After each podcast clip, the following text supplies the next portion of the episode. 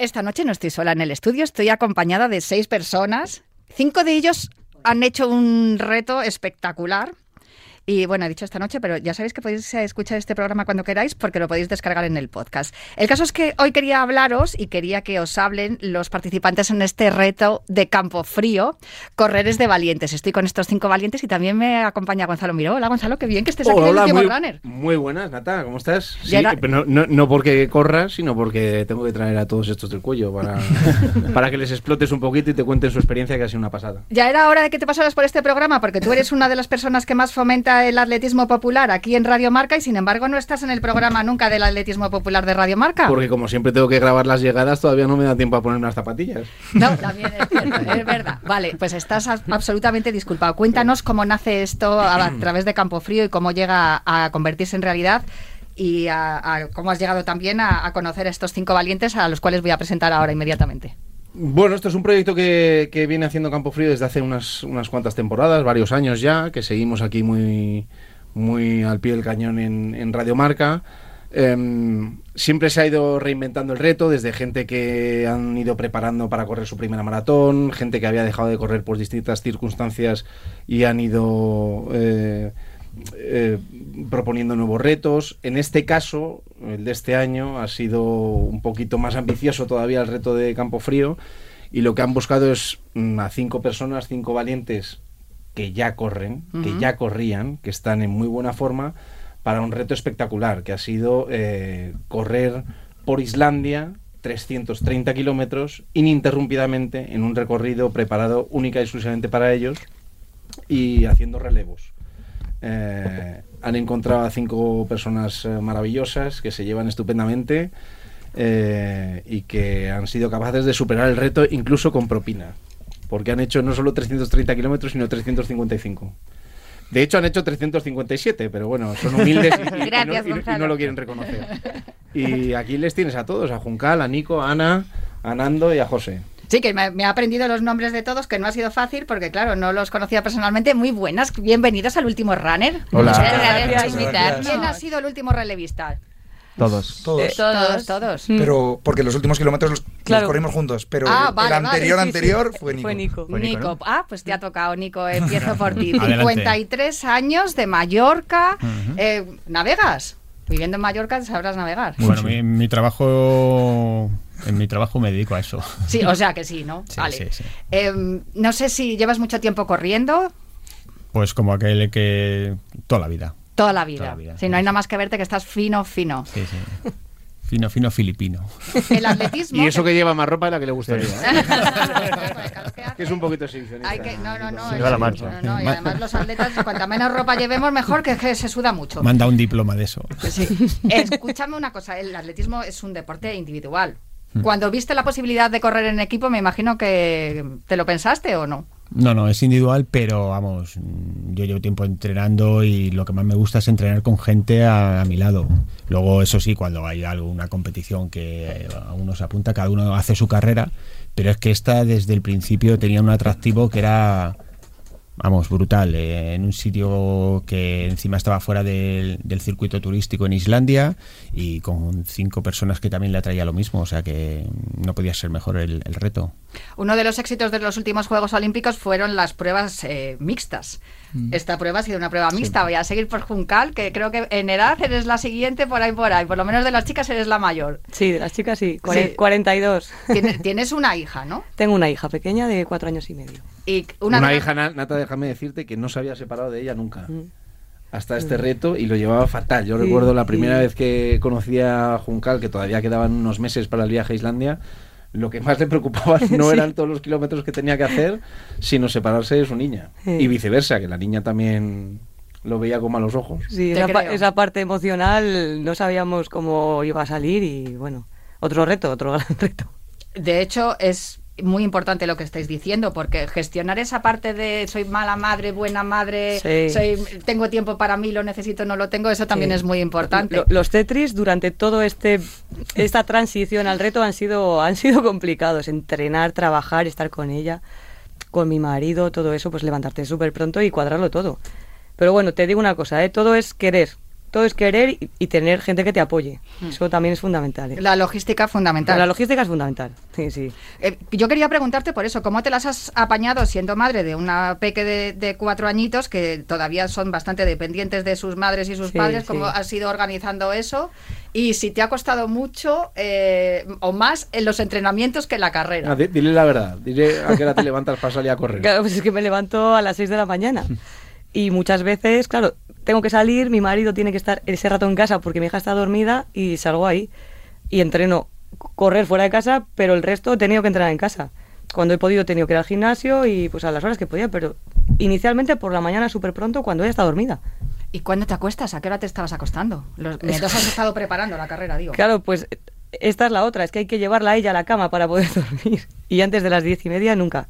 Mínimo, mínimo las once. Bueno, de todas maneras, eso, eh, tenías un, un espacio de sueño fijo, ¿no? Porque no, no Bueno. importa lo que, si duermes poco o mucho, pero por lo menos que el espacio de sueño sea siempre el mismo. Intentábamos que la... Sí, a ver, entre las 11 y las 6. Pero esto ya te digo que no, esto es bastante variable. Depende de si ha habido pollo por la noche, no lo ha habido, hoy quiero dormir, hoy no quiero. De repente, pues o me suena el teléfono, hay que seguir trabajando también y, y yo vivo muchas horas pegada al teléfono. Eso varía como la temperatura. en eso sí, Islandia. sí, igual. Sí. Igual. Bueno, de la temperatura en Islandia me habláis ahora mismo, porque desde luego habréis pasado menos eh, calor que aquí, me imagino. ¿Qué te, Sí, qué te hace calor pensar cero. eso? Calor cero, se estaba muy bien allí con, No, el, con el fresquito. Habéis corrido además por, eh, por, terri- por terrenos diferentes, ¿no? O sea, que habéis Sí. hecho campo a través, habéis hecho asfalto, ¿cómo, cómo ha sido? Bueno, era asfalto y tierra, porque teníamos que de- pasar la caravana. Entonces campo otra vez tampoco, porque todo el rato teníamos que ir con la caravana dándonos relevos, aparte de, bueno, Marcel y Raúl, nuestro equipo técnico, y la otra caravana de... Marcel y Raúl de, de Pigeons Runners, De que desde aquí además son amigos Raúl del Fernández, programa, les sí. mandamos un saludo porque sé sí. que, que trabajan duro, trabajan bien y además son unos enamorados del, Sí. del atletismo, igual que todos nosotros los que estamos aquí, te incluyo a ti, hay- hay- Gonzalo. hay que decir, Natalia, que, que Juncal y Ana llegaban al reto con lesiones que les podían trastocar un poquito los planes, ¿no? Llegaban Mm. las dos preocupadas porque no habían podido entrenar como, como quisieron y al final les han molestado menos de lo que, de lo que se pensaban, ¿no? Pues Ana? perfecto, ya que me lo has puesto, Sí. voy a seguir por la siguiente mujer del grupo. Eh, perdonad que me he saltado la parte, No, te he saltado, José, la no, parte eh, de, de De la la edad, edad, de la porque edad. además eh, incluso te tocaba a ti antes que a Juncal, Sí. pero bueno, como hemos dicho lo de los mixtos, Ana, habéis tenido, habéis tenido problemas de lesiones. Os he escuchado antes decir que habíais dejado de correr, pero no de entrenar. Que esto es fundamental y lo decimos muchas veces aquí Mm. Sí, en el último sí. runner, que correr no es solo correr. No. hay que hacer ejercicios de fuerza, hay que hacer pesas, hay que hacer un montón de cosas, el remo y esas cosas. Comer, descansar. Sí, sí, sí. Ana, tú de Barcelona, funcionaria. Sí, bueno, soy de Badajoz, pero Ah. sí, sí, sí, pero vivo en Barcelona ahora.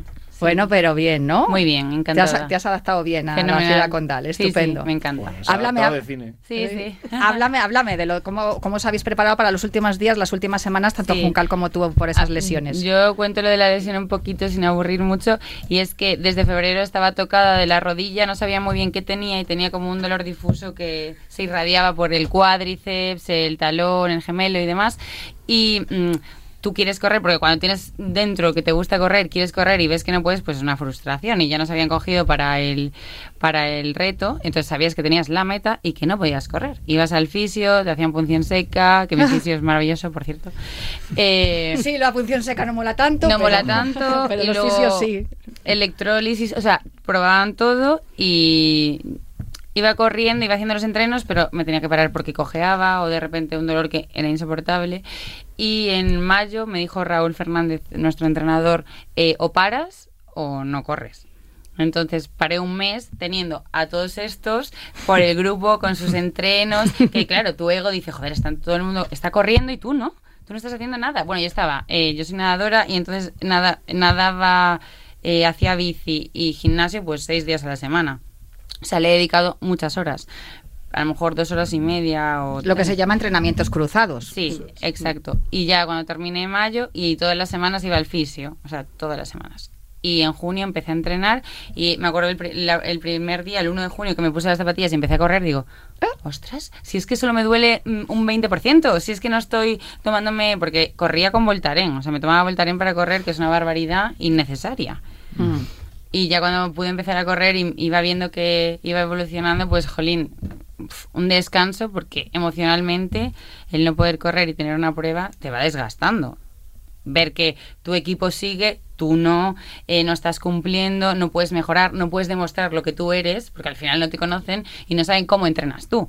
Por ello, mm, que lo, lo hablaba mucho con mis amigas, ellas me ven como una fiera y muy potente, aunque sea, a ver, cero profe- no soy Sí, pero profesional. que, pero que ellas te conocen. Ellas me Pues claro, Tú conocen. tenías que demostrarle a tus compañeros que también eras capaz de Claro. hacer el esfuerzo que estaban haciendo Y ellos. era ¿no? el eslabón débil del equipo porque yo estaba, eh, estaba muy fastidiada y eso, pues emocionalmente, joroba.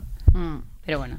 De eso tienes que saber tú mucho, José, porque eres maestro, ¿no? Tengo entendido, profe, eres, pro- sí. eres profe. Mm. Y claro, las personas somos, estamos divididas en tres partes: la parte física, la parte mental y la parte emocional. Lo que estaba contando Ana es importantísimo. Me imagino que eso también es una manera de, de trasladar los valores del deporte a la educación, ¿no? Que uno tiene que confiar en sus compañeros, tiene que confiar en sus posibilidades y sobre todo tiene tra- que trabajar, esforzarse y confiar también en los entrenadores que te dicen lo que tienes que hacer. No sé, tú eso sí lo has puesto también en práctica, lo has trasladado a tu vida profesional o no te ha hecho falta porque ya lo demuestras con este reto. Mm, al final, eh, yo siempre lo digo, que eh, la mi profesión también es un deporte. Tiene que ver con muchas cosas del deporte. O sea, lo que tú transmites a los chavales, si eres deportista, o sea, en el deporte que se transmite. El compañerismo, se transmite el esfuerzo, la recompensa, al final, educar, los procesos educativos tienen mucho que ver con eso también, por supuesto. Y además que es que tú eres campeón del mundo y campeón Sí, de fui- dos veces campeón sí. de Europa en duatlón, ¿no? He sido, bueno, eh, Y campeón del mundo en triatlón cross, cross. sí. y he sido también campeón de Europa en duatlón y bueno, varias, tengo varias medallas internacionales. Jope, ¿cómo se lleva eso de correr con un campeón del mundo? Pues es la bomba. Pues mucho mejor, nos, lo fa- nos facilita todo. Sí, la Oye, y eso- no Digamos que te ha sabido a poco los 355 kilómetros. Eh, yo, vamos, sinceramente, como se hacían cortos, se hacían trozos cortos, tiradas cortas, no llegaba el dolor nunca a aparecer, por lo menos, bueno, al final quizá un poco, ¿no? Al final un poco. Pero sí el cansancio, o sea, fuera era más la gestión emocional que decíamos antes o la gestión de equipo que, que, el- que la parte física. No- o sea, no pasamos, no lo pasamos tan mal. O sea, llegamos muy cansados, fue duro, muy duro, fue extremo por el viento, pero no llegamos nunca hasta a tener dolor, por ejemplo, yo por lo menos. No. Tú lesiones no has tenido porque estaba escuchando lo de natación, bici y tal, como haces triatlón, lo- eso para ti es Sí, comer, pero, coser, y ca- coser y cantar. sí, pero por ejemplo en Semana Santa que me, bueno, tuve que meter el entrenador que venía de Campo Frío, Raúl, que es un máquina, con mi entrenador, tuvimos que intentar que se reunieran, se coordinaran.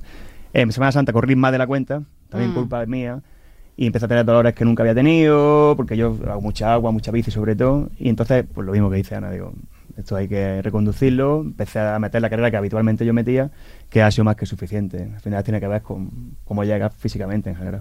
Me queda por hablar, por presentar al Benjamín del equipo Nando, ingeniero. Eh, tú no has tenido ninguna lesión y has sido como un avión porque para eso tienes la edad que tienes, 25 años. Pero es ingeniero ya, ¿de verdad? Bueno, eh, ¿O lo vas a ser? falta, falta un trabajo que entregar, pero, eh, Bueno, pero me he escucha, centrado tanto en el reto Sí, no, no, que no eh, lo he entregado a tiempo. Los profes, los profes tienen, tienen que comprenderlo, te tienen que dar un poco de margen. No, no, no, igual tienes, tienes la calificación de Dan, de deportista de alto nivel, o no, no porque si eso, eso vale. No no. No, no, no, estoy ni federado, ni, ni tengo beca, ni nada. Yo, yo con ilusión, igual que todos los que estamos aquí. Sí, pues eso es una de las frases que tenemos siempre en este programa. No hay que ponerle puertas a la ilusión jamás. Que, ¿Tienes ilusión por, repetir? Porque me parece que te lo has pasado muy bien. Pues, la verdad es que, bueno, yo creo que todos, sinceramente todos. Ha ido tan bien todo que no nos lo esperábamos que mm, que sí, que sí, que repetiríamos, vamos, una y otra vez. Es que se ha, ido todo rodado, todo, ningún problema. Oye, en algún momento, porque Islandia tiene que molar mucho el paisaje, en algún momento ibais corriendo, os habéis parado en plan, qué pena no tener aquí un móvil ahora mismo para sacarme una- un selfie. Lo teníamos, sí, lo teníamos encima. No- nos lo hacíamos, pero sin parar. Sí. ¿Corriendo? Claro. Pues es más difícil que beber corriendo, no fastidies. nos hacía Marcel. Sacabais el móvil. no salía cuando- movida? Alguna vez cuando sí. corríais? Sí, Ah, sí, sí. sí, Yo he hecho porque videollamada corriendo un kilómetro para motivarme. Sí. ¿En serio? Es que Sí, tan- para compartirlo con la gente que quería. Es que tanto Raúl como Marcel nos, nos dijeron que era obligatorio tener una aplicación de pues si pues muchas veces eh, la, no estaban tan cerca de nosotros y pues si eh, y había que ir mirando constantemente qué camino coger y qué carretera por qué carretera ir ¿Pero a qué distancia os seguía la caravana? Eh, la caravana estaba eh, pues a kilómetro y medio y tal, pero muchas veces se, avanz- se adelantaba para dejar al otro corredor Podía y a ti te podía pasar algo. El móvil siempre había que tenerlo por si te pasaba algo. No. Pues, sí, lo llevamos encima ya en de la paso- medida y ya posible. de paso haciendo videollamadas. Y ya, claro. Claro, claro, eh, bajo todas las medidas de seguridad me imagino que, no sé si vamos a poder ver todo esto, lo podemos ver en la página de Correres de Valientes. En las redes sociales de Campo Frío eh, van a salir todas las, las imágenes del reto.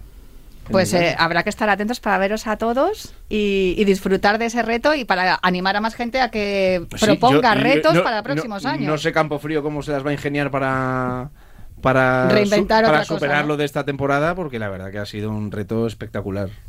Ha sido vivirlo con ellos de- en, en la distancia, como he hecho yo, ha sido increíble. No me quiero ni imaginar lo que han sentido todos ellos mientras lo han preparado eh, durante la carrera y luego la satisfacción personal, supongo que al, al terminar. Pues dejadme De que... hecho, me da la sensación de que ellos se despiden los unos de los otros mañana y van a tener un síndrome de Estocolmo que no van a poder poner. Pero bueno. Bueno, Juncal este- se abrazará a su chiquitina y a... Sí, tendré solucionado. otro amor, pero Bien. no, no es igual, no es igual.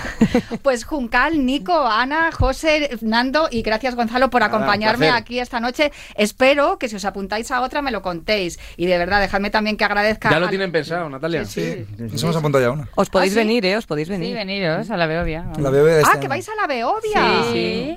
Ole, pues qué bien, porque además la próxima Beovia va a haber super emoción. Sí, sí, Sí. Porque claro, han sido muchas eh, muchas ediciones así con lo del COVID y tal Sí. y todas las ediciones que se hacen ahora son mucho más emocionantes. Mm. Oye, pues os llamo para cuando vayáis a la vais a hacer, la vais a correr los cinco. Sí, Obvio. sí, sí, sí. Sí, sí. sí, sí. Oye, pues nada. eh, Y Raúl, os- Raúl que no está aquí, seguramente también. pues os y llamo. mira a ver Gonzalo si se compromete o no ahora. Sí. En noviembre, ¿no?